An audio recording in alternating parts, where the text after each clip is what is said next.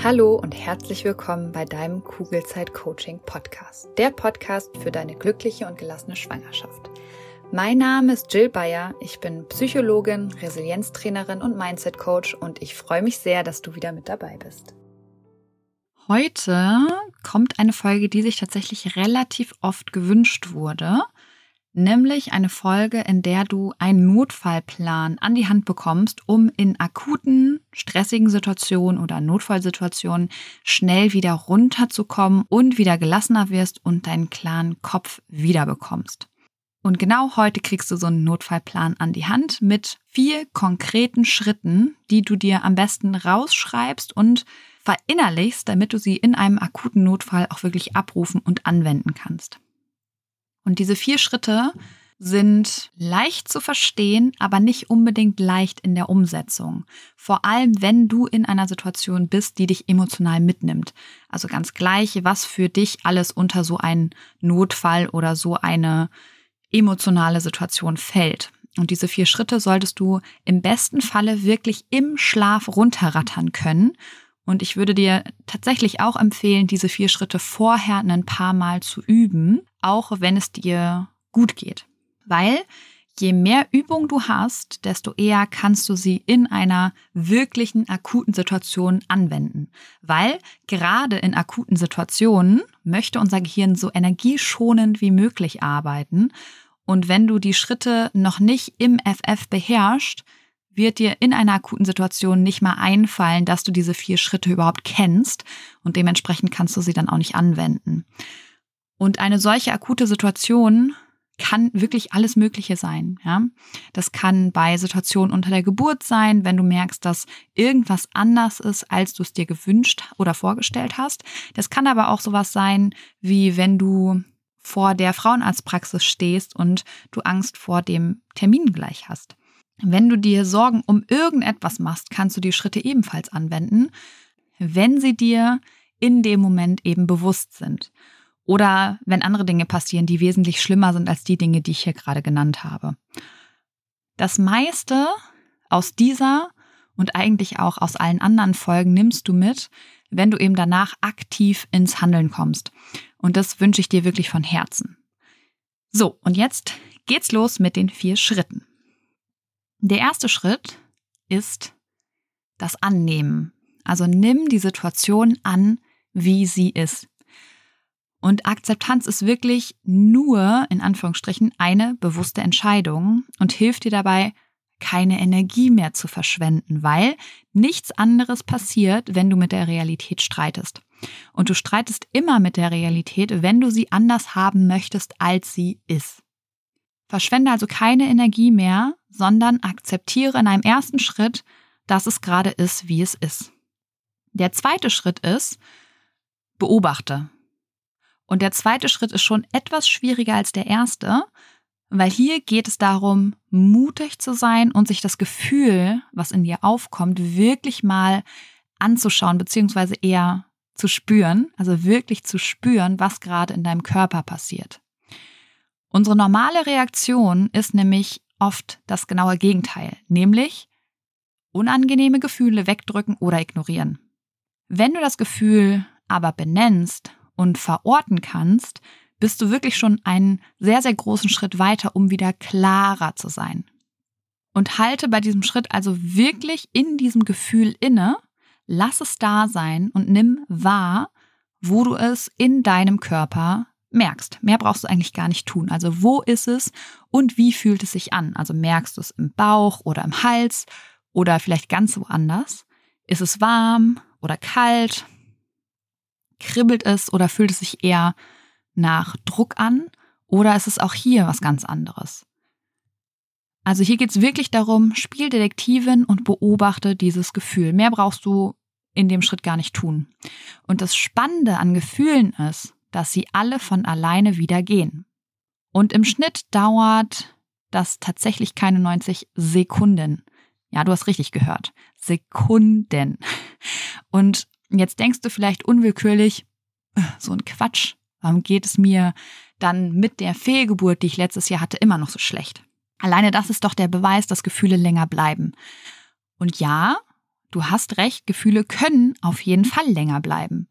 Das liegt dann aber daran, dass wir an ihnen festhalten, ja, indem wir immer und immer wieder die eine Situation in unserem Kopf reproduzieren und durchspielen und uns weiterhin Gedanken darüber machen. Und falls du eine Fehlgeburt hattest, dann empfehle ich dir die Podcast-Folgen 48, 57, 63 und 69 wirklich von Herzen. Ich verlinke dir die auch nochmal in den Show Notes, weil ich möchte nicht, dass hier ein falsches Bild entsteht und du dich alleingelassen fühlst durch meine Aussage gerade, weil deine Emotionen sind, egal wann und wie oft sie auftreten, vollkommen okay.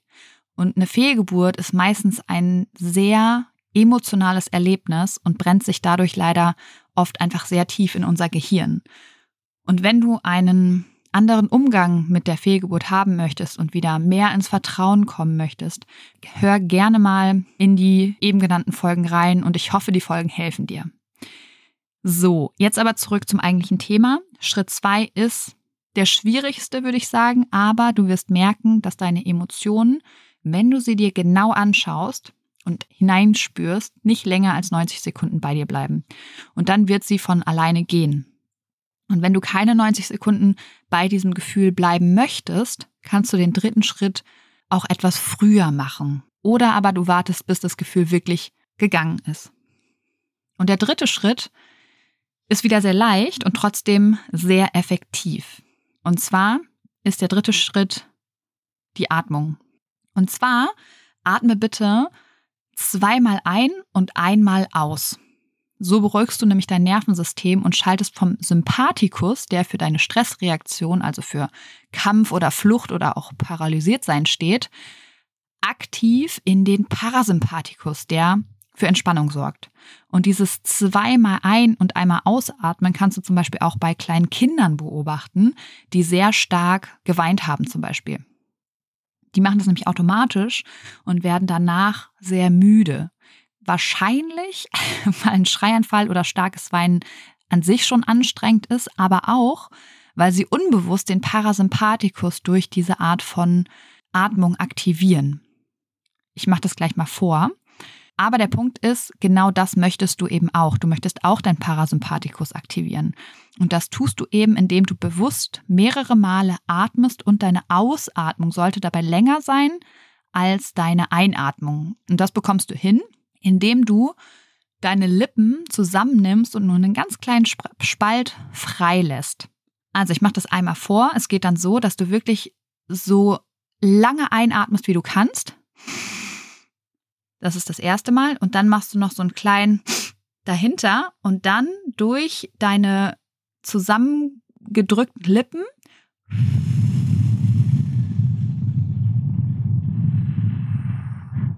möglichst lange aus. Also ich mache das jetzt nochmal ohne Erklärung.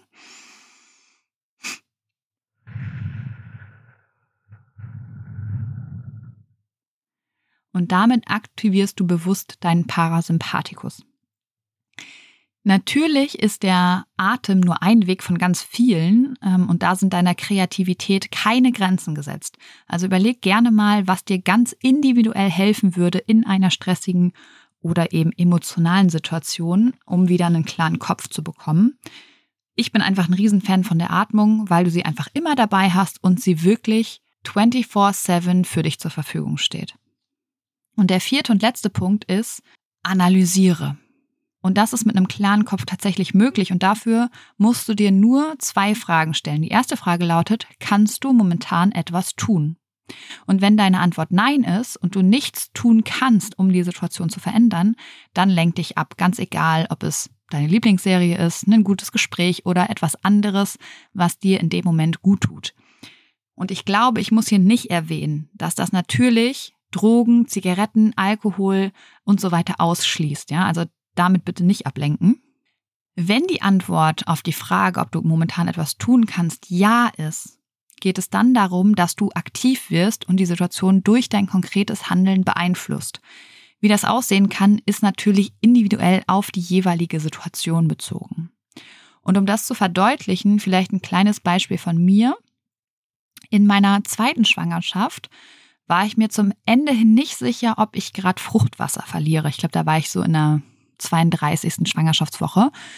Und weil mein erster Impuls war, nicht bei meiner Frauenärztin anzurufen, aus Angst, dass ich nicht ernst genommen werde oder sie denken, also die Ärztin und auch die Arzthelferin, dass ich vielleicht übertreibe, habe ich mich ein paar Stunden mit dieser Unsicherheit tatsächlich gequält. Und als ich mir dann die Frage gestellt habe, ob ich gerade etwas tun kann, musste ich sie mir mit einem Ja beantworten, weil ich konnte ja was tun. Ich konnte ja zur Frauenarzt fahren. Und das ist vielleicht auch noch ein ganz wichtiger Punkt. Sei bei der Beantwortung der Fragen ehrlich zu dir selbst. Und für mich ist dieses Ja als Antwort immer so ein kleiner positiver Arschtritt, den ich mir selber gebe, um wirklich ins Handeln zu kommen.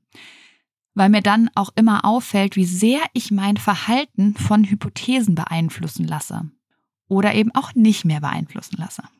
Jetzt kommt ein bisschen Werbung. Hallo, du Liebe, bist du gerade schwanger? Dann sind dir Sorgen vermutlich nicht allzu fremd, oder? Weil Sorgen in der Schwangerschaft kennen tatsächlich die meisten Frauen und oft suchen wir dann Sicherheit im Außen, egal ob durch den Frauenarzt, die Hebamme oder im schlimmsten Fall durch Google. Das Problem dabei ist, dass all diese gut gemeinten Ratschläge und Untersuchungen oft nur für kurze Zeit Entspannung bringen und die eigenen Sorgen leider viel zu schnell wieder da sind als gewollt. Und damit du langfristig zu einer inneren Ruhe kommst, habe ich mein erstes Buch Kugelrund und glücklich geschrieben. Das Buch ist kein simpler Ratgeber, sondern soll dich motivieren, dich mit deinen eigenen Gedanken auseinanderzusetzen, damit du so deinen Sorgen und Ängsten ihre Kraft nehmen kannst, weil das kannst nur du, das kann kein anderer. Und es geht vor allem eben darum, den Blick auf dich selbst zu richten und immer wieder zu reflektieren, ob dich deine aktuellen Gedanken darin unterstützen, eine entspannte Schwangerschaft zu erleben oder ob du dir gedanklich viel zu oft eine Zukunft vorstellst, die du so eigentlich gar nicht erleben möchtest. Oder aber ob du vielleicht eher gedanklich in der Vergangenheit feststeckst und eigentlich Dinge reproduzierst in deinem Kopf, die doof gelaufen sind, die du aber einfach nicht mehr ändern kannst.